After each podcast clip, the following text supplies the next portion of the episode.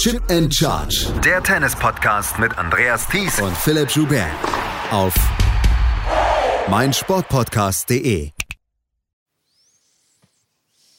Letzte Woche fand ein 15.000er Turnier der ITF Tour, der geringsten Stufe, in Oberhaching statt. Und da das quasi vor den Toren von München ist, müssen wir natürlich darüber sprechen. In der neuesten Ausgabe von Challenger Corner, powered by Chip and Charge, was ihr jetzt inzwischen in einem Feed hören könnt. Also Chip and Charge und die Challenger Corner. Herzlich willkommen dazu. Mein Name ist Andreas Thies, natürlich wieder mit dabei, der Macher von TennistourTalk.com, Florian Heer. Hallo Florian.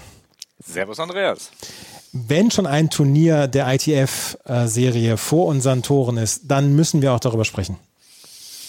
Es bietet sich an und wir haben es ja schon öfter gesagt, es gibt ja nicht allzu viele davon. Also müssen wir auch mindestens einen Tag vor Ort gewesen sein. Genau, gerade das 15.000er, diese 15.000er Klasse, so die Einstiegsklasse, wo dann auch viele deutsche Nachwuchsspieler dabei sein können bei diesem Turnier, wie zum Beispiel jemand wie Philipp Florig, wie dann auch äh, Liam Gavrilidis oder wie Max Rehberg. Ähm, die gibt es leider zu selten. Natürlich gibt es Challenger und natürlich ist gerade im Sommer eine gesunde Mischung an Challenger-Turnieren auch in Deutschland auf ähm, Sandplatz etc. Aber es fehlt so ein bisschen an der geringsten Klasse, an der niedrigsten Klasse und äh, das haben wir in Oberhaching halt gehabt und deswegen müssen wir darüber sprechen. Du warst vor Ort. Oberhaching, das ist die Tennis Base. Dort wird dann auch in der Tennis Base auf den Hartplätzen gespielt. Genau, ist der Stütz, Stütz, äh, Stützpunkt vom äh, Bayerischen Tennisverband und ähm, dort sind ja auch die Anlagen dementsprechend vorhanden, um solche internationalen Turniere dort auch stattfinden zu lassen.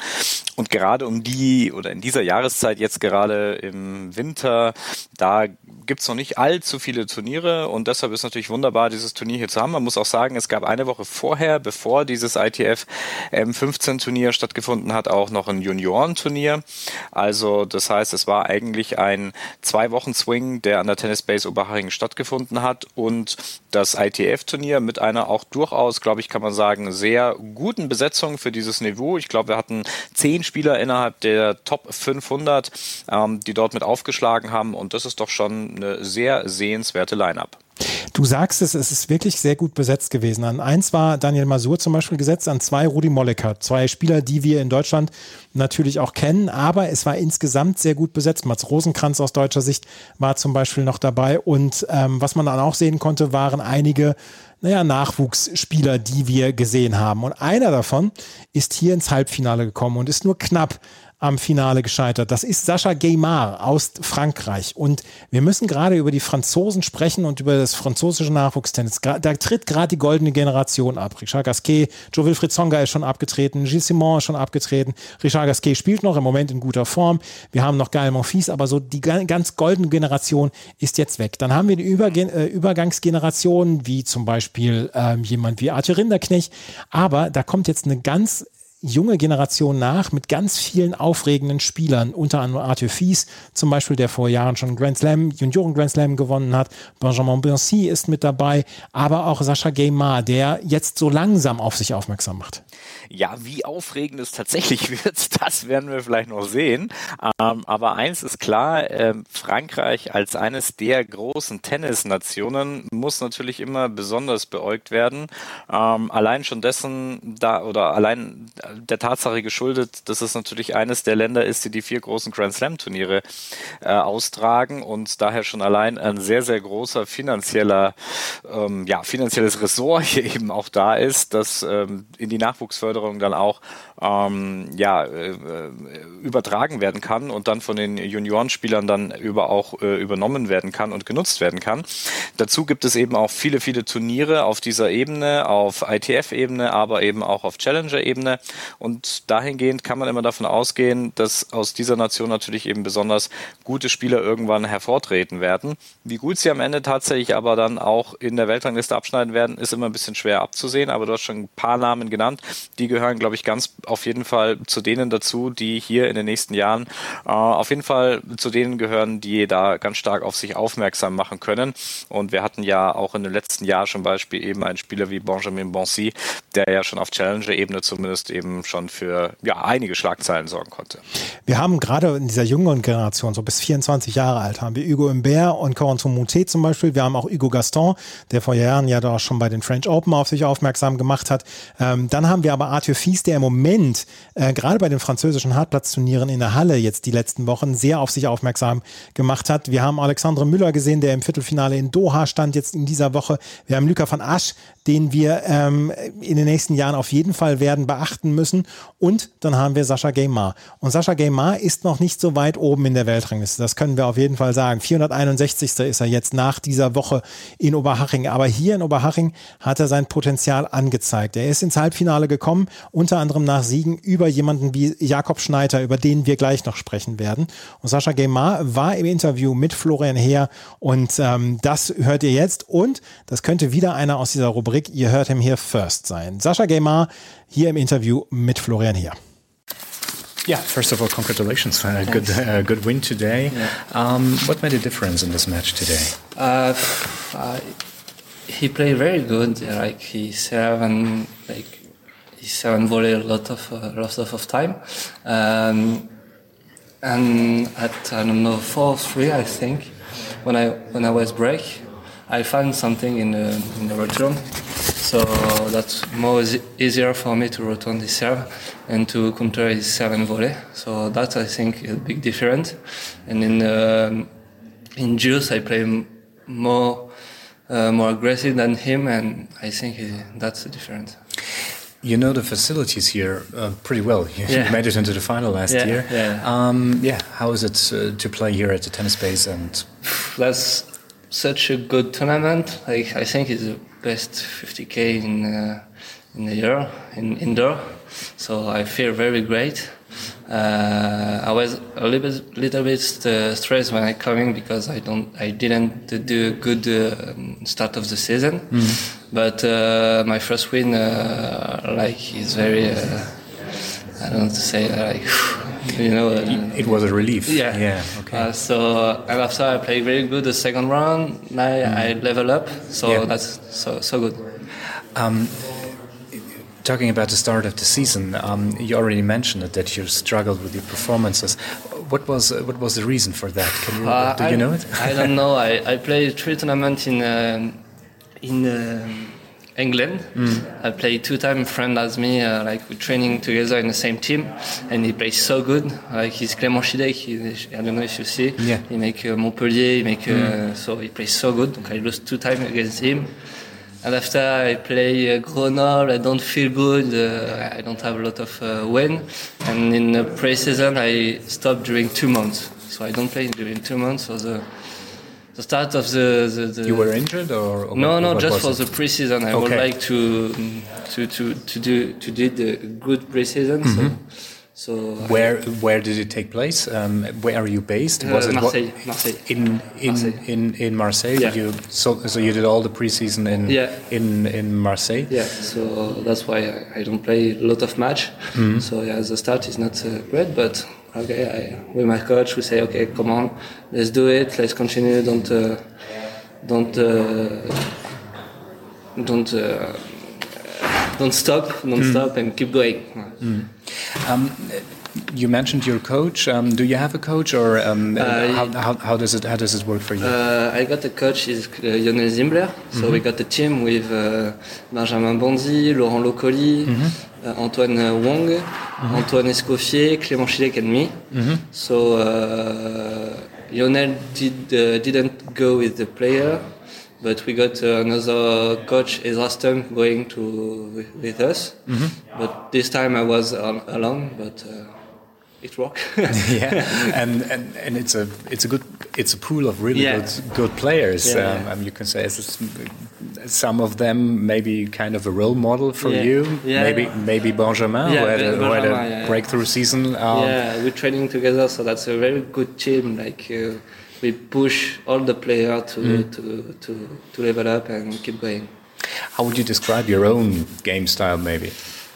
Uh, in my dream was like good serve and big uh, forehand, mm-hmm. and my backhand was a lot of block. Yeah. And uh, and take uh, take the ball in top.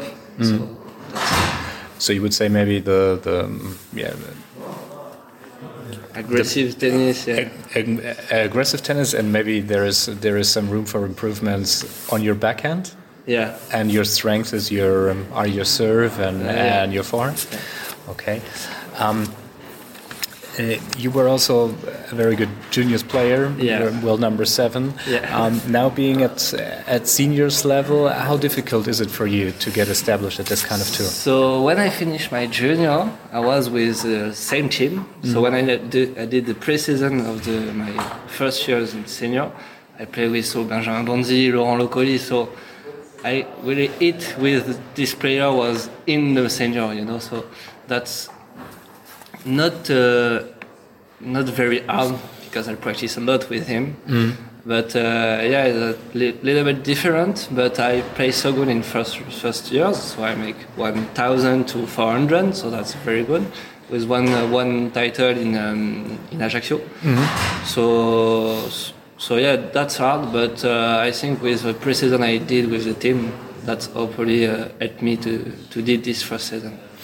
Do you have a favorite um, surface to play? Is it indoors hard? Which, uh, which yeah, it's hard. Which suits uh, probably suits normally it's indoor, mm -hmm. but I I love uh, uh hard in uh, outdoor. Mm -hmm. Okay. Um, how would you describe the competition in France? Because there are so many good players. And, yeah, um, is, it, yeah, is, yeah. It, is, it, is it really tough for you? Yeah. And do you get any support also from the from the federation, maybe? Yeah, I got the support to the mm -hmm. federation. Um, normally, I got to work out to Marseille mm -hmm. qualify, but uh, I just I do this tournament, so I don't know. I got in fi final, uh, I don't know. But yeah, that's uh, mm, good tennis, good uh, good French team like. Two, 2003, 2004 with uh, Arthur Fils, mm -hmm. Lucas Van Nash, yeah. Quenin, uh, Giovanni Pechpica, we got a good, uh, good, good junior junior player. So yeah, yeah, and Benjamin Bonzi too. So we got a lot of good player. I, I think the junior generation was very good in the in top top, uh, top 100, I think. Mm -hmm. Do you set yourself any goals, maybe in terms of ranking positions? In the end of season? Yeah, for example, uh, or for the next we, couple yeah, of months. I don't we, know. We, I don't know. I don't. I don't put um, a limit to my mm. to my develop, but uh, good season for me. I think I finish in 200, 215. Mm-hmm. That's a good season, I think. So maybe it will be next step. Will be challenger. Playing, yeah, yeah, yeah. Playing yeah, challenges. Yeah, like, uh, normally I do. I did. I do. I will do uh, this one after maybe Marseille. Mm. I go to Portugal in mm-hmm. outdoor, 25k. Yeah and after uh, see my result, maybe going to change. When you're here in, uh, here in Oberhaching, it's not Unterhaching, it's Oberhaching. Um, do you also have the chance to look around a bit, maybe to go to Munich, to, no, to, to the no, city? No, no time at all. No, no time for for for this. Uh, I don't have a car, so yeah, I stay here. That's, that's okay. So yeah, Perfect. thanks a lot. Thank you. And all the best. Thank, Thank you. you. Ja, er spricht selber davon, ähm, dass es äh, viele französische Spieler gibt, die jetzt im Moment äh, zusammenarbeiten. Laurent Locoli hat er zum Beispiel noch genannt, er hat auch Benjamin Bossy ähm, genannt. Und wie gesagt, das ist sehr interessant zu beobachten, was mit Frankreich in den nächsten Jahren los sein wird, weil ähm, so ein bisschen so ein bisschen fehlt es jetzt im Moment. Wenn im Moment der beste Spieler in der Weltrangliste äh, jemand wie Richard Gasquet ist, dann weiß man auch in Frankreich, ja, da muss was kommen jetzt. Ja, ist so ein bisschen ein ähnliches Problem vielleicht wie in Deutschland ja. oder so ein großes Fragezeichen dahinter. Deshalb habe ich vorher schon erwähnt, ja, da muss man noch ein bisschen abwarten. Ja? Also selbst die goldene Generation, von der du jetzt gesprochen hast und auch einen Richard Gasquet, wenn man mal ehrlich ist, wahrscheinlich aus, auch aus französischer Sicht und wenn man so die Gazettenrevue passieren lässt, wo ein 15-jähriger Richard Gasquet da schon sehr, sehr stark gehypt wurde, mhm. wahrscheinlich hat man sich noch ein bisschen mehr vorgestellt als das, was am Ende aus einer natürlich durchaus erfolgreichen Karriere steht. Aber ja, der ganz große Titel oder eben ähm, eine Weltranglistenposition 1 oder sowas stand halt dann bei den Franzosen auch nicht zu Buche. Und ähm, deshalb muss man schon so ein bisschen schauen, ähm, ja, ist es auch immer natürlich eine große Erwartungshaltung, die dort auch auf die Jungs äh, eingeht und damit muss man natürlich eben auch zurechtkommen. Ähm, jetzt der hier angesprochene Guimar, ein, ein, ein Spieler, die glaube ich auch zu diesem neuen Typus äh, zählen, die auf der Tour im Moment sehr, sehr erfolgreich sind, hoch aufgeschlossen, aber dafür eben auch sehr beweglich. Ähm, das Turnier in Oberhaching ist immer, ich finde persönlich, ein schwieriger Maßstab, um tatsächlich so ein Spielerpotenzial dann auch wirklich erkennen zu können, weil es natürlich ein klassisches Hallenturnier ist. Es ist jetzt nicht ultra schnell, aber es sind natürlich schon schnellere Belege. Das heißt, es kommt sehr stark auf das Serviceverhalten an. Ähm, es kommt natürlich eben auch darauf an, wie gut jemand retourniert. Das heißt, es kann äh, häufig sein, dass es eben nur relativ kurze Ballwechsel gibt und da kann man natürlich nicht immer das komplette, ja, auch Arsenal der einzelnen Spieler erkennen, aber er gehört ganz bestimmt zu denen, die ähm, auf jeden Fall Potenzial haben. Und ähm, ich bin gespannt, wie sich das dann auch auf anderen Belegen hier dann auch auswirken wird. Denn im vergangenen Jahr in Oberharing war er ja auch schließlich schon mal im Finale gewesen und hat dann äh, gegen Marvin Möller in ja, knapp in drei Sätzen eigentlich verloren gehabt. Marvin Möller, auch so einer, einer der Namen, die in den letzten Jahren immer wieder aufgetaucht sind, äh, wenn es darum ging, was macht das deutsche Nachwuchstennis. Leider dann auch durch viele Verletzungen nach hinten geworfen worden und ähm, ist im Moment dann auch auf der Suche. Er war auch bei diesem Turnier mit dabei und versucht jetzt so ein bisschen wieder Anschluss zu finden. Sascha Gaymar hat im Viertelfinale gegen den deutschen, den amtierenden deutschen Meister gewonnen. Und das ist ein Name, den wahrscheinlich die wenigsten noch kennen werden. Aber ihr werdet ihn jetzt kennenlernen. Das ist nämlich Jakob Schneider. Jakob Schneider ist schon fast 27 Jahre alt und ist letztes Jahr, wie gesagt, zum ersten Mal deutscher Meister geworden. Und ähm, er ist dann nicht im deutschen Tennis groß geworden, weil er dann ja auch College gespielt hat. Er ist einer dieser Spieler, die früh ans College gegangen sind nach ein paar Verletzungen. Er ist früh dann schon im deutschen, ähm, im deutschen Tennis aufmerksam oder ist man auf ihn aufmerksam geworden. Dann ist er an die College, ähm, ans College gegangen und hat dort dann seinen Master gemacht und nach seinem Master versucht er jetzt ähm, im Welttennis dann unterzukommen. Er ist gerade jetzt unter die Top 1000 gekommen, aber er ist letztes Jahr deutscher Meister geworden. Und letztes Jahr bei der deutschen Meisterschaft ähm, da hat sich der Kollege von Tennis Tour Talk, ähm, wer heißt er denn jetzt nochmal? Dietmar Kasper. Dietmar Kasper, genau. hat, sich, hat sich mit Jakob Schneider nach diesem, äh, nach seinem Titel damals getroffen. Und das ist, das Interview ist schon zwei Monate alt, aber es ist nicht weniger aktuell, weil es geht darum, einen deutschen Spieler kennenzulernen, den die wenigsten bislang kennen. Und ähm, das ist das Interview mit Jakob Schneider von Dietmar Kasper. Jakob Schneider, deutscher Tennismeister 2022. Wie hört sich das für dich an? Ähm, ja, sehr cool hört sich das für mich an. Äh, ja, freut mich voll, dass das der Titel jetzt ist, den ich da gewonnen habe. Das ist was, was Besonderes für mich. Ja. Äh, die deutschen Meisterschaften sind ein sehr traditionsreiches Turnier. Hast du dir schon mal die Siegerliste durchgeschaut oder holst du das jetzt mal in einer ruhigen Phase nach? Ähm, ich habe tatsächlich ähm, auf den Pokal geschaut, den ich da bekommen habe. Ähm, mein Vater hat, glaube ich, auch ein Foto davon gemacht. Ist schon, ist schon cool, ja, was für Namen da draufstehen. Vergleichen kann man sich dann natürlich nicht damit, aber ist trotzdem cool, die Namen zu sehen. In diesem Jahr waren keine Spieler aus den Top 300 im Biberach am Start und das Feld war somit sehr offen. Hast du dir vom Turnier schon ausgerechnet, dass du da ein gewichtiges Wort um den Titel mitreden kannst? Ich habe mir tatsächlich vorher schon gedacht, dass auf jeden Fall was drin ist, weil, ja, wie du sagst, eben die Spitze nicht so stark besetzt war. Ähm, natürlich nicht äh, despektierlich gemeint gegenüber den anderen, aber klar, die, die Spitzenspieler haben, haben natürlich gefehlt vorne. Deswegen habe ich mir schon was ausgerechnet, ja. Ähm, aber jetzt ein gewichtiges Wort, weiß ich nicht, ob ich mir das tatsächlich so gedacht habe. Aber ich habe es mir schon zugetraut, dass ich bald kommen kann. Äh, du hast in Biberach mit sehr aggressivem Tennis, teilweise auch viel mit Surf and Volley den Titel gewonnen, was man auf der Tour ja nicht mehr so häufig sieht. Ist es für dich äh, ein Ansporn, wenn man zum Beispiel den, wie den ehemaligen College-Spieler, den Maxim Cressy sieht, der auf diese Art und Weise so in die Weltspitze weit vorstoßen kann? Ja, ja, klar, ja, von dem äh, mir viele Videos angeschaut, aber das einzige Problem dabei ist mit dem, ähm, dass der einfach so unglaublich gut aufschlägt, ja. Und äh, deswegen hinkt der Vergleich, glaube ich, ein bisschen mit der halt 30 km/h schneller aufschlägt als ich. Ähm, aber grundsätzlich die Art, wie das Spiel zerstört und so, ähm, schaue ich mir auf jeden Fall an und gucke mir auch was von ab. Und ich glaube schon, dass das Surfen Volley und das Spiel nach vorne was ist, wo man vielen Gegnern wehtun kann. Ja. Äh, bei Cassie war es ja so, der ist beim französischen Tennisverband als junger Spieler in der Förderung gewesen und der wurde da sogar rausgenommen, weil die diese Spielart nicht fördern wollten und das war auch einer seiner Gründe, warum er nach Amerika ging. Wie war der Weg bei dir so, sage ich mal, für die Entwicklung des offensiven Spiels? Ähm, ja, krass, wusste ich nicht. Interessant. Ähm, ja, bei mir war das bisschen anders. Ich, ich habe einfach gar nicht so gespielt vor zwei, drei Jahren noch.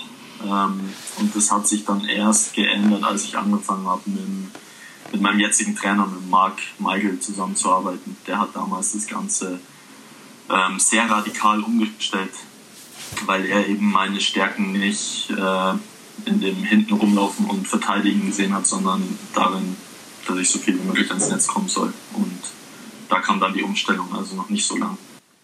Äh, skizzier doch mal kurz deinen Weg vom jugendlichen Clubspieler, bis du dann an die Tennisbase Oberhaching gekommen bist. Ja, gut angefangen habe ich, wie viele, über meine Eltern ganz früh. Ähm, und ich, ich glaube, ich war drei, vier, fünf Jahre alt, sowas. Und ja, ich habe Tennis direkt geliebt und die ganze Zeit gespielt. Ähm, und ich war dann sogar wirklich richtig gut mit 9, 10, 11, 12 da habe ich auch äh, Detmold diese Turniere da gewonnen mit 9 und 10. Ähm, und ich war eigentlich immer so auf Tennisprofi werden aus. Und genau, dann mit 14 bin ich eben äh, von Wasserburg, wo ich damals bei meinen Eltern eben gewohnt habe, äh, nach Oberhaching an die Base nachdem du ja der Tennis Base Oberhaching warst, hast du dich ja dann später für den Weg übers US College entschieden. Kannst du mal so ein bisschen Unterschiede oder was für dich so Vor- und Nachteile von diesen beiden Ausbildungswegen so sind?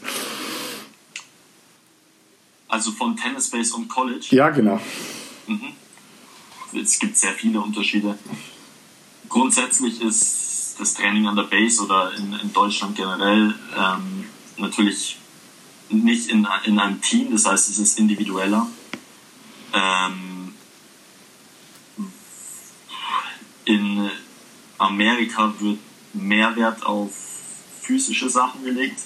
Ähm, das heißt, mehr Zeit im Kraftraum, auch teilweise extrem sinnlose Sachen, muss man sagen. Also nach dem Training nochmal ähm, irgendwelche 100 Meter Sprints oder äh, 400 Meter Läufe oder sonst was, die eigentlich Trainings technisch jetzt nicht so viel Sinn machen würden. Ähm, die Quantität war ungefähr gleich, würde ich sagen, außer eben mehr physisch am, am College. Es ist ein bisschen anders, weil eben das Team-Ding im Vordergrund steht vor allem. Und da kann man sich eben, oder ich konnte mich unglaublich hochziehen daran in Amerika, dass dauernd Leute um mich rum waren, die eben mit einem zusammen so an, an dem Ziel eben arbeiten und es macht halt wahnsinnig viel Spaß in der Gruppe, oder mir macht es zumindest wahnsinnig viel Spaß in der Gruppe zu arbeiten und mit seinen besten, äh, besten Freunden da zu spielen. Und ja, das ist wahrscheinlich der größte Unterschied, der Teamaspekt. Nach deinem Abschluss am College im Sommer bist du jetzt quasi noch sehr frisch auf der Tour. Würdest du sagen, dass es mental ein Vorteil ist, dass man jetzt eigentlich erst auf der Tour richtig startet, aber schon den Studienabschluss in der Tasche hat? Ähm, ja, jein einerseits ja, weil eben was schon was da ist und quasi eine Absicherung da ist mit dem äh, Masterabschluss und Bachelorabschluss. Andererseits nein, weil ich das Gefühl habe, ich habe nicht viel Zeit, weil ich schon ziemlich alt bin okay. im Vergleich zu anderen, die gerade starten. Und ähm, mit der Komponente, glaube ich, habe ich ein bisschen Schwierigkeiten im Kopf auch, weil ich das Gefühl habe, dass es sehr schnell gehen soll. Ähm, und mich Niederlagen da vielleicht ein bisschen mehr aus dem Konzept bringen und ich das auch noch nicht gewohnt bin. Ich habe diesen Turnierrhythmus noch nicht so drin.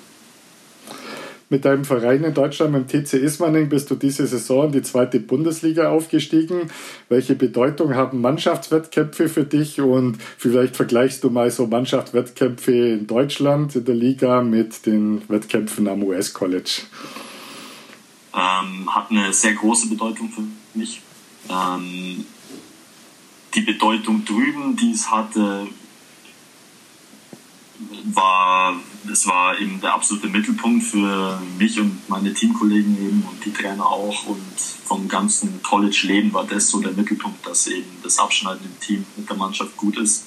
Das hat mir sehr viel bedeutet und da war auch wirklich Druck da, den man vielleicht von außen kann man sich das vielleicht nicht so vorstellen, aber es war wirklich extrem wichtig und in Deutschland genauso ist es mir auch voll wichtig und das war eine der coolsten Sachen überhaupt, dass wir eben mit Island da aufgestiegen sind dieses Jahr.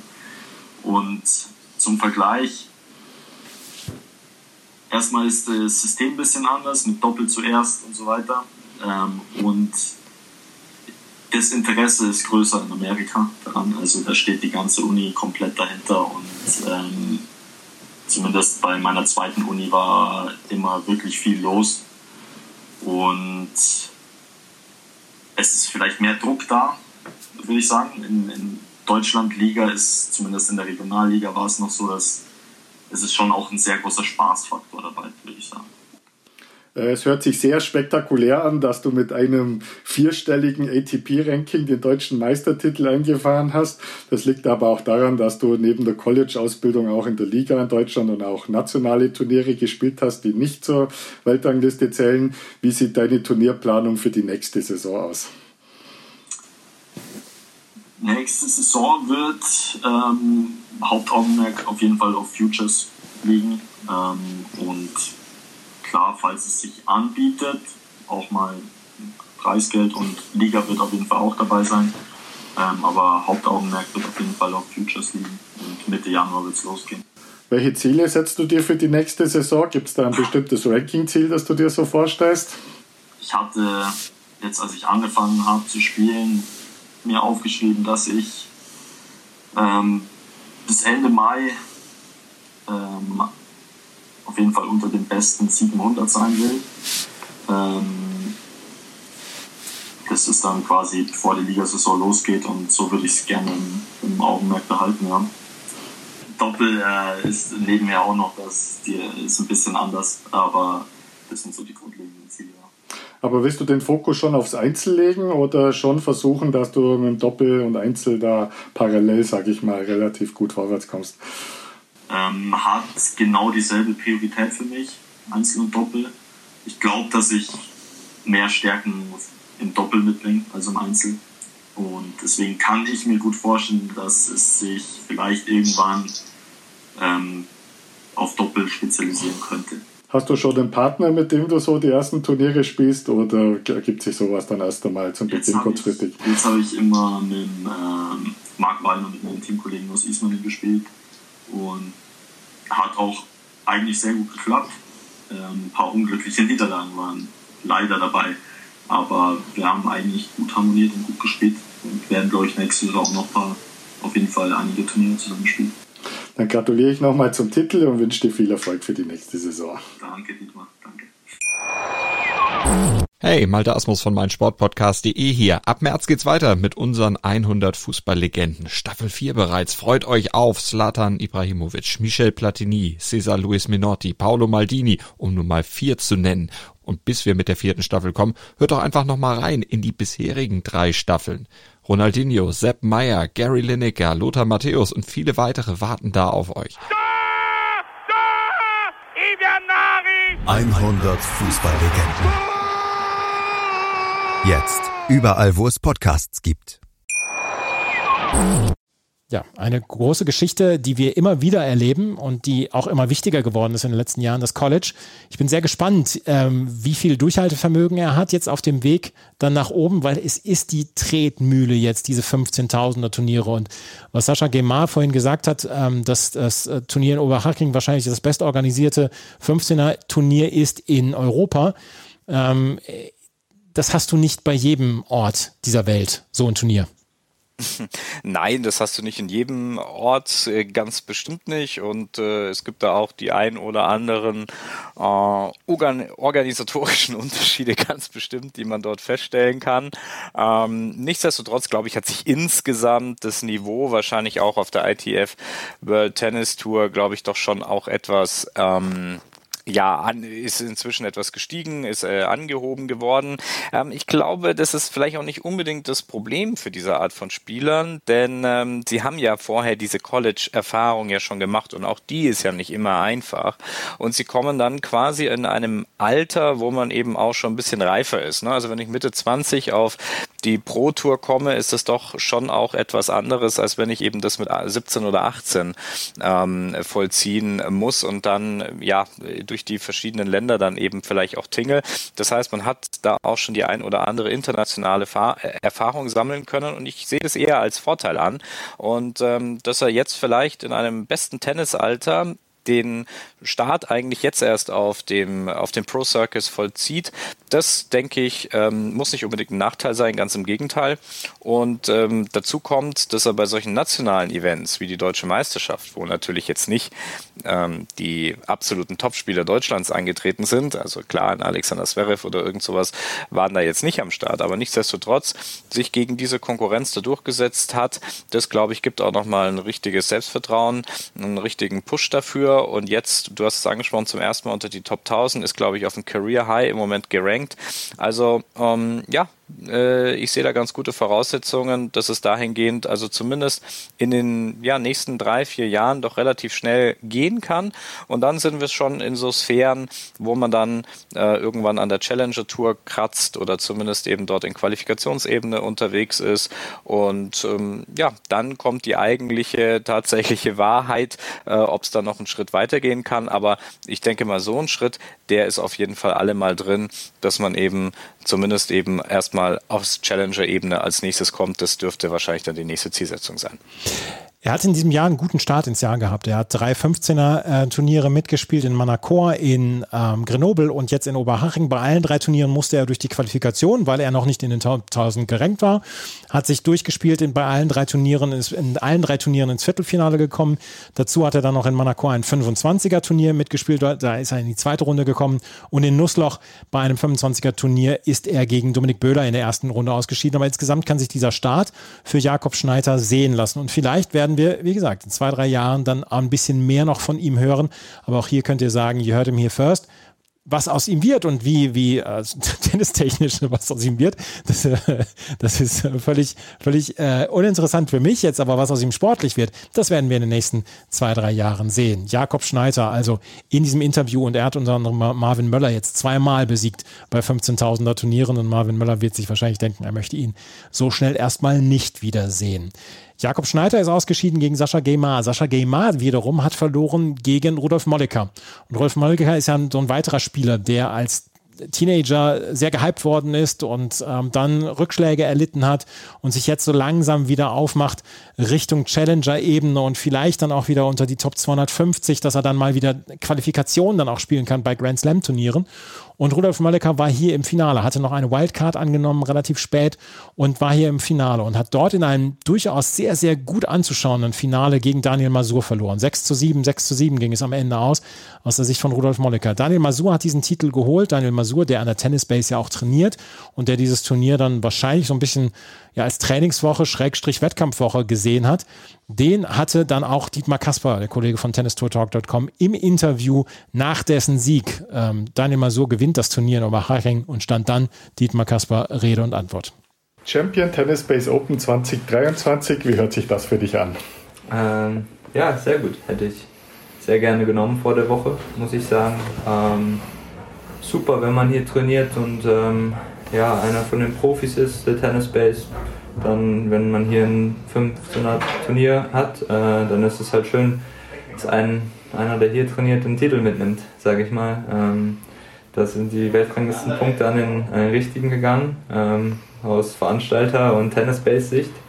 Und ähm, ja, so denke ich, wie sich das dann auch viele gewünscht haben. Ich denke, auch ein, zwei andere, die hier trainieren, hätten sicherlich noch äh, für die Tennis Base ein paar Runden mehr gewinnen können. Ähm, aber ja, wenn der Titel im Haus bleibt, ist super. Genau, Finale gegen Rudi Mollecker hattest du ja nach dem Final, äh, Halbfinale schon angekündigt, dass das eine enge Kiste wird. Äh, was war für dich der Schlüssel, dass du das Match für dich entscheiden konntest? Ähm, ich hatte das Gefühl, dass ich ein bisschen besser retourniert habe als er. Wir haben beide eigentlich gut aufgeschlagen und ähm, ich hatte am Ende bisschen mehr freie Punkte durch den Aufschlag. Das fand ich äh, lag vor allen Dingen an der Return-Qualität. Ähm, er hat äh, meinen schwächeren Start nicht ausnutzen können, dahingehend, dass er ähm, das frühe Break im ersten Satz nach Hause spielt. Und im zweiten Satz ähm, hat er mir dann halt im Tiebreak ein, zwei leichte Punkte gegeben, äh, die mir dann einfach sehr geholfen haben. Und das sind natürlich dann ähm, die entscheidenden Sachen bei so einem engen Match. Insgesamt habe ich die, die Leistung gebracht, die ich von mir erwartet habe. Also das Level, ähm, was ich gebraucht habe, um ihn zu schlagen. Ich war nicht überrascht, aber er hat schon das Level gespielt, ähm, ja, das es mir sehr, sehr schwer macht. Und er hat sehr lange dagegen gehalten und ja, zweimal Tiebreak, sehr, sehr eng. Ähm, also ich fand, es war insgesamt ein sehr gutes Match. Äh, wer dich die Woche bei den Matches beobachtet hat, dem ist auch aufgefallen, dass du ab und zu neben deiner doppelhändigen Rückhand auch mit der einhändigen Rückhand agierst. Erzähl doch mal kurz, wie es dazu gekommen ist.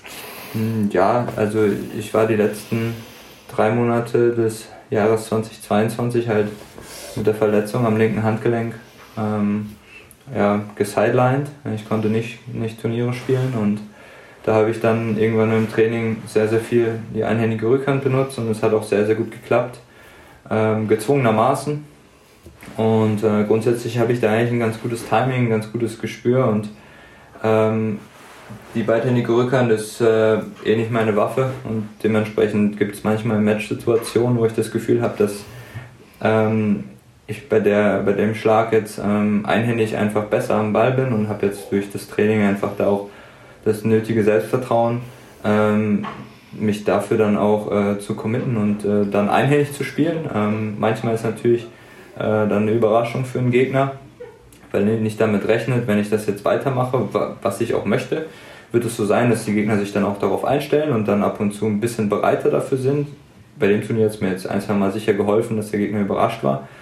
Ähm, aber das hat einfach damit zu tun, dass ich verletzt war, dass ich viel trainiert habe und ähm, ich in den Situationen dann entscheide, einhändig zu spielen, weil es für mich der bessere Schlag ist. Äh, wie geht es turniertechnisch für dich in den nächsten Wochen so weiter? Ich werde jetzt nächste Woche äh, nur Doppel spielen beim Challenger in Italien, weil die Einzelquali wäre heute losgegangen. Das ähm, hätte ich zeitlich nicht geschafft, wollte ich auch nicht machen. Und danach werde ich eine Woche nochmal trainieren, weil ich habe jetzt nach der Verletzung ähm, vier oder fünf Wochen am Stück gespielt. Ähm, ich glaube, die nächste ist meine fünfte Woche. Ist okay, nur, nur Doppel in Anführungsstrichen. Ja, trotzdem bin ich unterwegs, habe Matchbelastung. Und ich brauche auf jeden Fall noch eine Trainingswoche danach und dann werde ich in der Schweiz einen Challenger spielen. Äh, wie hast du deine Turnierplanung in dieser Saison generell so geplant, also auch in puncto Bodenbeläge? Ähm, ich werde versuchen, bis ähm, Anfang Mai auf Hardcore zu bleiben.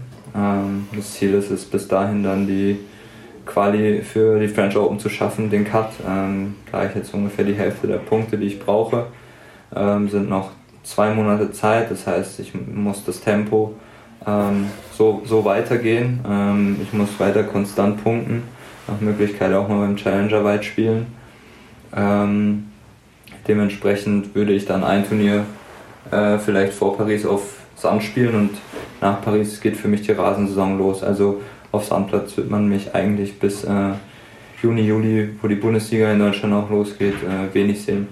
Genau, du hast Bundesliga gerade angesprochen. Du bist ja mit deinem Verein Versmold in die erste Bundesliga aufgestiegen. Welcher Fokus wird die Bundesliga-Saison bei dir haben?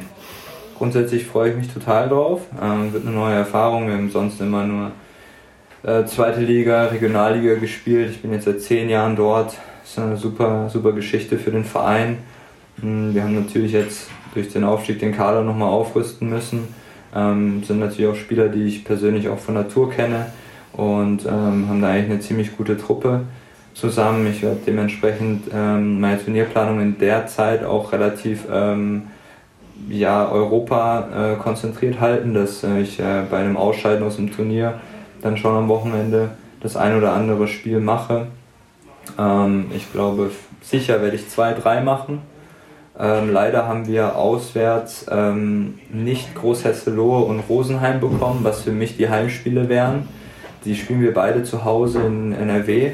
Ist ein bisschen ärgerlich, aber ähm, ja, ob ich dann am Ende, wie gesagt, zwei, drei oder fünf, sechs Spiele mache, das kommt dann darauf an, wie ich bei den Turnieren abschneide. ob ich gesund bleibe. Ähm, aber grundsätzlich habe ich die Spieltage alle im Blick. Ähm, aber ich werde jetzt nicht meinen Turnierplan ganz stark darauf ausrichten, dass ich da alle Spiele mache. Äh, welche Zielsetzungen hast du dir so bis zum Ende der Saison gesetzt? Äh, ist das irgendwie, wenn dann am Ranking festgemacht oder wie sind da deine Ziele so? Ja, ich möchte mich eigentlich schnellstmöglich wieder ähm, in die Grand Slam Qualis spielen vom Ranking her, da wo ich ähm, ja, Ende letzten Jahres aufgehört habe. Das sind die Turniere, ähm, für die ich eigentlich spiele.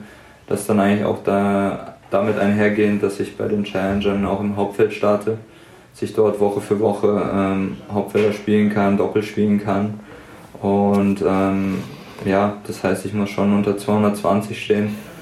Ich denke, es ist möglich, ähm, aber wie schwer es ist, Punkte zu machen, das habe ich diese Woche wieder gesehen. Ähm, ich musste drei, vier, fünf richtig gute Leute äh, schlagen für, für ein paar Punkte, die mich jetzt in meinem Weltranglistenbereich nicht unglaublich in die Höhe schießen, mir sicherlich helfen, aber man muss sich jedes Match erarbeiten und ähm, dementsprechend ist es halt auch schwierig von, ähm, ja, wo ich jetzt gestartet bin, bei 300 das Jahr, ist halt viel schwieriger, sich von 300 auf 200 zu spielen, als von 100 50 zu starten und dann unter 200 zu bleiben das Jahr, weil man einfach äh, viel mehr Punkte mit einem Match machen kann und die Gegner sind äh, vom Level her relativ ähnlich. Deswegen, ich muss gerade echt durch die Mühle gehen, äh, bei den Challengern immer Quali spielen und deswegen ist es schwer, ähm, sage ich mal, dieses Jahr richtig weit nach oben zu kommen. Natürlich, es kann schnell gehen, aber ich möchte ähm, realistisch bleiben und ähm, gesund bleiben und versuche einfach jetzt erstmal Schritt für Schritt wieder ähm, in die Grand Slams zu kommen und damit dann auch wieder Challenger Hauptfeld spielen. Und wenn ich in der Ausgangslage bin und gesund bin, dann stehen die Türen auch offen, weiter nach vorne zu schauen. Aber ich weiß, wie schwer der Weg dort erstmal zurück ist. Wenn du eine Wunschschlagzeile als Überschrift frei hättest über dich, wie würde die lauten? Daniel Masur spielt, spielt beste Saison äh, seiner Karriere, äh, erreicht neues Höchstranking und ähm, hat wieder ein verletzungsfreies Jahr gespielt. Das ist dann, fast schon keine Überschrift mehr, aber äh, ich glaube, man versteht den Punkt. Dann wünsche ich dir alles Gute dabei und viel Erfolg weiter. Danke. Ja, für Masur sind diese Tage auf der 15.000er Tour ja eigentlich gezählt. Er ist ja eigentlich ein relativ ähm, etabliertes Mitglied auf der Challenger Tour beziehungsweise bei den größten ITF-Turnieren. Ähm, hier hat er einen 15.000er mitgenommen, einfach ja, weil es vor Ort war, ne?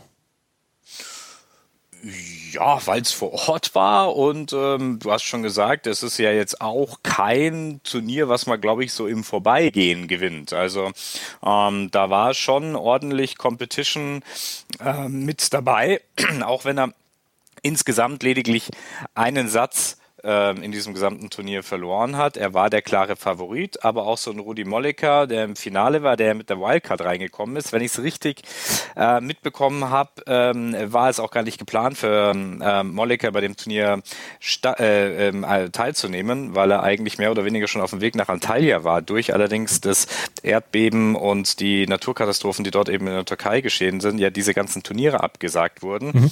und ähm, dadurch ähm, ja eigentlich das Turnier Turnier in Oberhaching dann gespielt hat. Ähm, bei Daniel Masur ist mir so in den letzten Monaten, Jahren, muss ich schon so ein bisschen sagen, eigentlich aufgefallen, dass er vor allem sehr erfolgreich im Doppel war. Ja, ähm, er ist zwar jetzt auch äh, noch, ist ja auch noch ein äh, sehr junger Spieler eigentlich, aber mir ist eben äh, dahingehend aufgefallen, dass er doch sehr erfolgreich in den letzten Jahren im Doppel war, hat er vor allem mit Ruben Bemelmanns einige Challenger-Turniere gewonnen. Ich glaube, letztes Jahr, 2022, alleine drei, das Jahr vorher dann auch nochmal zwei äh, und auch schon 2019 das eine oder andere ähm, Challenger-Turnier gewonnen gehabt. Da wo so bei mir äh, ein bisschen der Verdacht aufkam, naja, wird er jetzt sogar den Fokus eher so auf die Doppelkarriere legen und ähm, äh, da ja Bemelmanns letztes Jahr seine aktive Karriere beendet hat, hat sich dieses in Anführungszeichen Traumduo dann natürlich auch ähm, zerschlagen. Aber ähm, jetzt denke ich, geht auch wieder äh, der ganz klare Fokus eben auch wieder auf das Einzelspiel hinaus. Und mit 28 Jahren ist er auch immer noch im besten Tennisalter. Und klar, hat er die Voraussetzungen und auch das Ranking jetzt wieder bei Challenger-Turnieren anzutreten, wird das ganz bestimmt machen. Aber so ein Titel gewinnen und ich glaube, es war sein zehnter auf der ITF World Tennis Tour oder auf dem äh, ITF Pro Circuit ist ja auch immer etwas, was ja wichtig ist für die Spieler. Ähm, also, dass man eine Woche mal mit einem Sieg auch beendet und nicht mit einer Niederlage, ist etwas, was sehr, sehr gut tut. Vor allem, wenn man auch als Favorit in so eine Turnierwoche hineingeht, das am Ende zu bestätigen. Ich glaube, das ist etwas, was dem Daniel mal so in dieser Woche schon ganz gut getan hat. Das glaube ich auch. Ähm, es sagen ja immer alle Spieler, ja, äh, beim Turniertennis ist es so, man endet halt in den meisten Fällen mit einer Niederlage. Und wenn man ja. einfach mal das letzte Spiel einfach gewinnt, und ja. ist das einfach ein gutes Gefühl. Und das ist dann auch bei einem 15.000er Turnier ein gutes Gefühl, genauso wie es bei einem Grand Slam Turnier ein gutes Gefühl ist. Wahrscheinlich auf zwei unterschiedlichen Niveaus, aber ähm, trotzdem ist es ein gutes Gefühl, einfach mal so ein Turnier gewonnen zu haben. Und ich glaube, das war dann auch wichtig für Daniel Masur, der in der Weltrangliste ein kleines bisschen abgerutscht ist. Er war Ende der letzten Jahres, war er noch unter den Top 200, ähm, so im Oktober. Und dann ist er jetzt zurückgefallen, weil er ähm, Ergebnisse aus dem letzten Jahr dann gestrichen bekommen hatte und musste dann im Januar jetzt wieder äh, knapp unter an den Top 300 wieder anfangen und äh, kämpft sich jetzt so langsam nach oben, hatte eigentlich ein paar gute Turniere, hat das äh, Turnier in Nussloch zum Beispiel gewonnen, das 25.000er, mhm.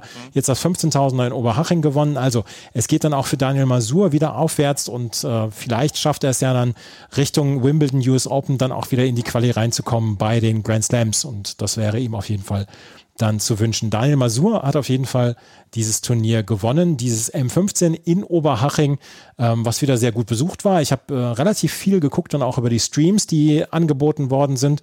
Und die Tennis Base war, glaube ich, auch ganz zufrieden mit dem Turnier.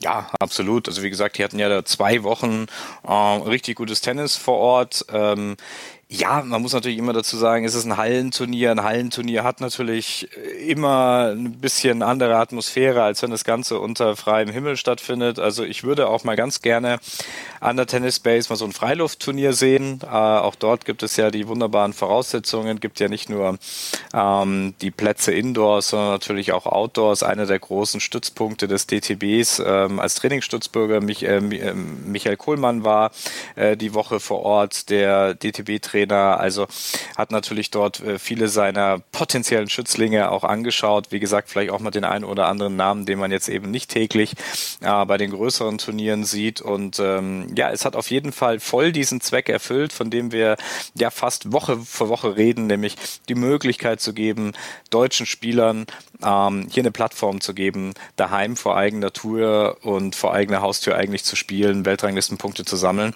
Und äh, dafür war das Turnier wieder prädestiniert und wurde auch sehr, sehr gut angenommen, eben auch von den heimischen Akteuren. Wir haben noch eine Nachricht, die wir verkünden können. Der ATP Challenger Kalender bis zum, ähm, bis zum Ende der French Open ist veröffentlicht worden. Und da gibt es jetzt während der Turniere in Madrid und Rom, Madrid und Rom sind ja dieses Jahr zwei Turniere, die auch wie Indian Wells und Miami verlängert werden, also zehn Tage dauern, gibt es während der zweiten Woche von diesen beiden Turnieren in Madrid und Rom jeweils 175er Challenger-Turniere. Einmal ähm, in der ersten Maiwoche in, während Madrid finden in Aix-en-Provence und Cagliari 275er Turniere statt und zweimal in Bordeaux und Turin während der zweiten Rom-Woche.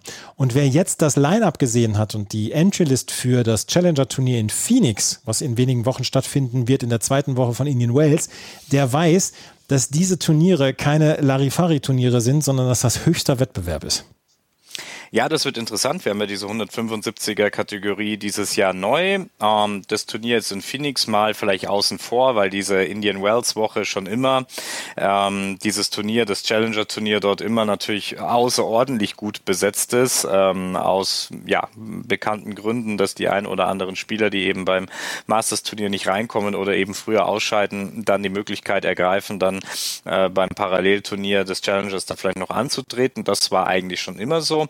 Die tatsächliche Neuheit jetzt ist eben vor allem für die europäische Sandplatzsaison Madrid und Rom angesprochen, Aix-en-Provence und Bordeaux, vor allem die beiden Turniere, die ja auch, ja, ich glaube schon auch immer ähm, in den Jahren vorher zumindest immer sehr hohe Kategorie haben, also zu den Turnieren, also zählen, die auf Challenger-Ebene immer schon zu den höher ähm, klassifizierten Turnieren gezählt haben, die ja somit eigentlich prädestiniert sind, das eben hier auch auszutragen. Interessant wird Cagliari Cagliari und Turin, die ich, ja, ich so richtig im Kopf habe, jetzt nicht so auf Challenger-Ebene bisher ähm, auf dem Schirm hatte. Also auf jeden Fall nicht in dieser Kategorie. Ähm, dazu kommt, muss man auch sagen, dass in der Madrid-Woche ähm, ja auch noch drei weitere Turniere stattfinden. Also mhm. das ist ein richtig vollgepackter Kalender. Ähm, das wird sehr interessant zu sein, äh, zu sehen sein, äh, wie äh, die anderen Turniere dort dann eben auch ähm, dementsprechend äh, ja, Lineups kreieren können, obwohl man ja auch sagen muss, dass die ATP da auch immer darauf äh, bedacht ist, dass es auf verschiedenen Kontinenten stattfindet. Also wir haben ein Turnier in Asien beispielsweise eben in Südkorea, das stattfindet. Wir haben ein Turnier, das in Südamerika stattfindet. Also wirklich auch global das Ganze aufzutreten. Ähm, das heißt, dass also auch natürlich die Akteure in Südamerika oder Asien auch die Chance haben, dann äh, ohne großen Reiseaufwand aufschlagen zu können.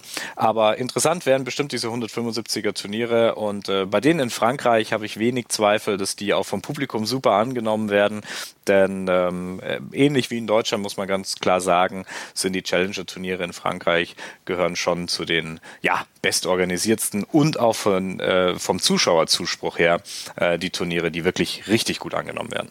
Aber wir können sagen, die ATP Tour hat vor dem vor diesem Jahr hat sie große Ankündigungen gemacht, hat gesagt, hier, ähm, wir wollen, dass die Challenger-Turniere auf ein neues Niveau gehoben werden, dass es mehr Geld gibt, dass es auch mehr Turniere gibt und sie liefern ab. Das muss man auch ganz klar sagen. Es gibt mehr Turniere, es gibt mehr Spielmöglichkeiten.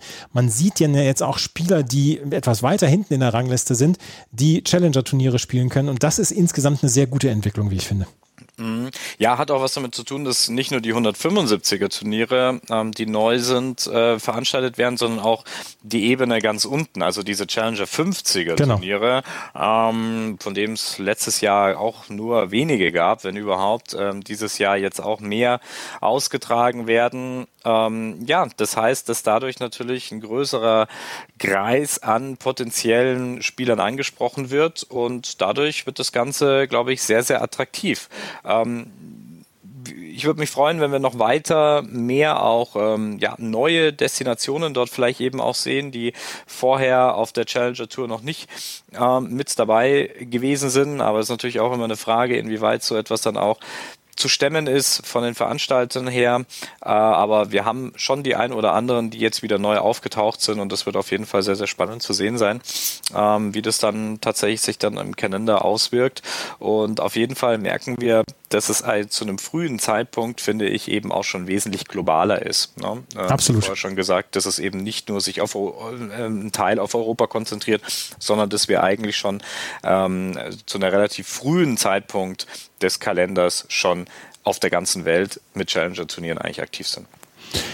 Wir hoffen, dass es so weitergeht und wir werden euch natürlich hier in der Challenger Corner Powered by Chip in Charge darüber informieren. Unregelmäßig, aber wir versuchen es deutlich regelmäßiger zu machen als im letzten Jahr, wo es nur elf oder zwölf Podcasts gibt. Jetzt haben wir schon den dritten in diesem Jahr und das, äh, da sind wir grimmig entschlossen, das dann auch weiterzuführen in diesem Jahr. Das war's mit der neuen Ausgabe der Challenger Corner. Wenn euch das gefällt, was wir machen, freuen wir uns über Bewertungen, Rezensionen auf iTunes und auf Spotify. Folgt Florian und tennistourtalk.com haben. Auf jeden Fall bei Instagram und bei Twitter. Es ist in den Shownotes nochmal hinterlegt worden. Und ansonsten können wir nur sagen, vielen Dank fürs Zuhören. Bis zum nächsten Mal. Auf Wiederhören. Chip and Charge. Der Tennis-Podcast mit Andreas Thies und Philipp Joubert.